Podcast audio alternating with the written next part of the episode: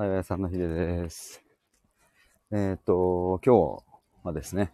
愛とはマスコットであるというテーマでライブ配信をしたいと思います。めちゃくちゃ暑い。駅まで向かってるんですけど、めちゃくちゃ暑い。そしてこの午前11時45分に、愛とは待つことであるというテーマでやっている。大体この手のテーマは夜中の12時過ぎ1時とかぐらいがきっといいんでしょうけどね。でしょうけども、まあ、なんでこれをやってるかというと、あの、今日このタイトルで YouTube の動画をアップしますっていう、それをちょっとまず言いたかったというか、ぜひ見てほしいなっていう、そんな、ちょっとお知らせも兼ねてなんですけども、今日8月21日の夜19時に YouTube の動画にアップするので、えー、よかったら覗いてみてください。あの、今ちょっと一応リンク送ったんですけど、概要欄の方にもリンク貼っつけておきます。ちょっと最初になんですけど、えっ、ー、と、もうついにですね、今週の土曜日に控えた見知らぬミシルさんとの対面の対話会ですけれども、今のところ、えっ、ー、と、4名参加者確定してまして、で、あの、一応今回は限定8名での募集なので、残り4枠はあるんですけれども、ちょっと他にも何名か迷ってるというか、連絡取ってる方がいるので、もしかしたら、このまま埋まるかもしれないので、もし迷われている方、お早めにご連絡くださいというのと、もし、あの、枠があればね、滑り込みでも全然大丈夫なので、まあ、あの、ちょっと直前までお知らせはしてますが、あの、もし予定がつけば、滑り込みでもぜひご参加ください。あ、のんさん、こんにちは、どうも。あ、せいさん、こんにちは、どうもどうも。てなわけで、ちょっと駅まで、このクソ暑い中、真っ昼間に愛とは待つことであるっていうテーマでちょっと話したいと思うんですけど。あ、のんさん、タイトルに惹かれました。ありがとうございます。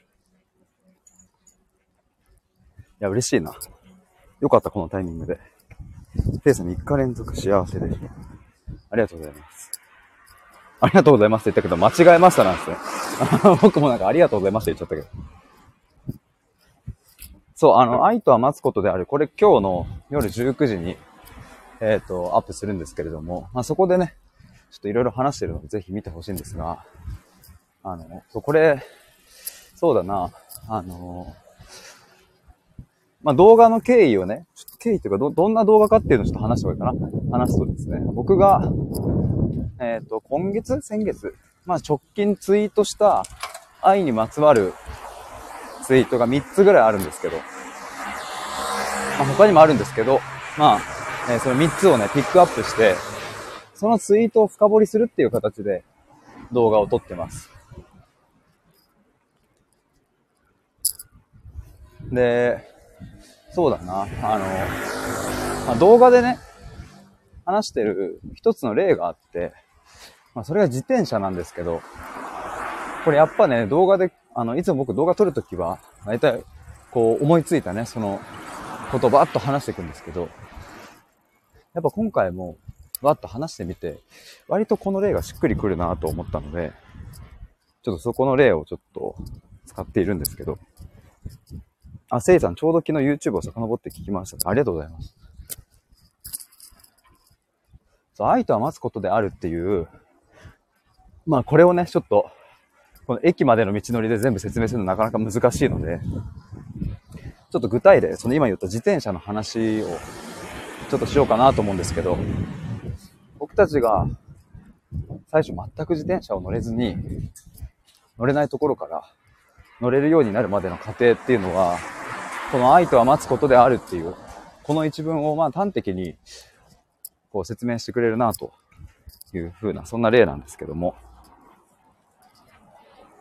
あの、まあ、一番、僕はね、あの、自転車乗れるまでの過程を振り返ると、まあ、最初は補助輪付き。だからま転ばないですよね。で、その後は補助輪を取って、親とかにこう後ろちょっと支えてもらいながら、で、まあ転びながら、でだんだんと親が手を離し、で、まだ転びながら、でも気づいたら乗れるようになるみたいな、そんな過程でしたけれども。例えばね、えっ、ー、と、もし親が子供の補助輪を取ることをダメだと言ったら、つまり、いや、怪我しちゃうから危ないから、補助輪ずっとつけてなさいって、まあ、要は手をかけてしまったら、その子はずっと補助輪付きのまんまだと思うんですね。多分、あの、なかなかないと思うんですけども、特別な事情がない限りは。あの、自転車乗ってね、もう小中学生でもずっと補助輪つけてる人ってまあいないっすよ。でも、その親が手をかけたい。要は子供に傷つかせたくない。怪我をさせたくないっていう親のその思いがあって、補助輪を無理やりつけさせていたらね、あの、ずっと補助輪付きのまんまで乗れないと。っていうのがまず一つ言える。まあ、ここで言ったのは、あの、待つことっていうのは、あの、まあ、ストレートに言えば手をかけるなっていう話ですね。まあ、このちょっと厳密なラインについてはね、難しいから別に、極端にね、子供を助けちゃいけないとか、そんなこと言ってるわけじゃないんですけど、まず基本的に街で大丈夫。待ってなきゃいけないって子供が傷つく姿さえも一緒に味わって、一緒に傷ついて、そういう過程が必要だって話ですね。あ、ポンコチさんおはようございます。在宅中でリサに参加します。素敵なタイトル、ありがとうございます。やった。そう、そんなことを話しつつ、で、あと、そう、あの、じゃあ補助輪を取った後の話もしてるんだけど、こう親がね、後ろから支えてくれて、でも転んでみたいなのってあると思うんですけど、その時もね、その、あ、これこのまんま行ったら多分転んじゃうなみたいなのって、なんとなくわかると思うんですよね。こう、ふらふらふらふらして。あ、これやばい、転びそうみたいな。その時に何もしないでいられるかみたいなとこですね。転ばせる。ちゃんと転ばせる。で、いや、そんなことね、あの、転ぶの分かってて怪我させるのってどうなんて話は、まああると思うんですけど、あの、ここで転ばせる経験をさせないっていう方がよっぽど残酷だみたいなことを言ってますね。なぜかというと、転ぶっていうのはめちゃくちゃ大事な受け身を取る練習なんですよね。もし親が転びそうな時に全部カバーして、一回も擦り傷を負わせなかったとしたら、まあ、確かにその自転車の練習中はね、怪我なく安全に、あの、まあ、乗れるようになるのかもしれないですけど、そうなるとその子供から受け身を取る練習っていうのを、あの、奪っちゃってる。受け身ができない体にさせてしまってるっていう。その点においてすごく子供の、うんと、まあ、その後の人生の自分で立て直す力みたいなのを奪っちゃってるっていうことになると、まあ、そんなような話もしてますね。せいさん、傷つくことが分かっていても気持ちを大切にしたいこともありますと。ポンコツさん、何もしない勇気ですね。いや、ほんとそうです。何もしない勇気です。あえて何もしないっていう、積極的にその選択を取るってことですね。まあもちろん動画の中でも注釈というか、しているのはね、あの、さっきも言ったように、別に極端にね、助けちゃいけないみたいな話をしてるわけではなく、もちろん子供がそのまま車道に飛び出そうになったら、いや、それも失敗させようみたいな、そんな話ではない。それは命に関わることだから。そこはもう頭でどうこう考えるよりも、心が反射的に反応して、いや、危ないってなって、パッと止めに行くと思うんですけど。まあ、それは必要って、まあ当たり前必要だしね。ただ、そう、あの最後の動画のまとめでも言いましたが、基本的にそういう命に関わるような、マジで大ピンチみたいな時でもない限りは、基本的に全部街でいいっていう。何もしなくていいって。っていうのが、なんかこの愛とは待つことであるっていうのを、まあ端的に表している具体例だなと思って説明しました。あの動画の中で。ちょっとまあ動画はね、多分10分弱ぐらいの動画なんで、まあ、もう少し詳しく話せているので、よかったら覗いてみてほしいなと思います。熱体が熱い。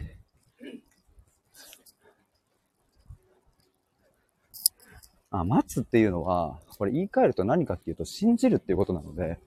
なんか待つっていうとね、ほんとこう、ただ何もしませんみたいな風に聞こえちゃうかもわかんないですけど、そうじゃないって。信じて待つっていう。で、信じるっていうのは、あの、すごい怖かったりもすると思うし、うん、疑いが、疑いがあったりとか、本当に大丈夫かなっていう疑念があるから人が信じるわけですけど、その信じるっていうのも、ちゃんと回数重ねて、あの、疑いがあるけど、本当に大丈夫かなって思うけど、信じ続けていれば、どっかのタイミングで、あの、何の怖さもなしに、その大切な人のこと、まあ、ここで言えば子供のことを信じられるっていう段階が来るから、まあ、あの、それこそね、エーリヒ・フロムのあの、愛するということに愛とは技術であるみたいな感じでしたっけ？こうなんか、あの、練習しようぜみたいな言ってますけど、まあ、信じるっていうのも、まあ、一つそういうことなんだろうなと。まあ、そんなようなことも言ってたかな？ちょっと詳しくは、あの、信じるについてちょっと忘れちゃったけど、信じるも練習だし、練習って言うとなんかあれだな。信じる経験をちゃんと積み重ねていくっていう。そんなところでしょうか。ポンコツさん、うんうんと。ありがとうございます。てなわけで、駅に着きましたので、終わりにしたいと思います。暑い。マジで暑いわ。えっ、ー、と、今日の夜19時に動画アップするので、ぜひ皆さん、チャンネル登録と高評価と、あとコメントもしよかったらお願いします。生産主体性を尊重できるよう気をつけますと。ポンコツさんもっと聞きたかったです。ありがとうございます。ちょっとぜひまたこのテーマでライブ配信とかしようかな。そしたら。では、ピリありがとうございました。バイバーイ。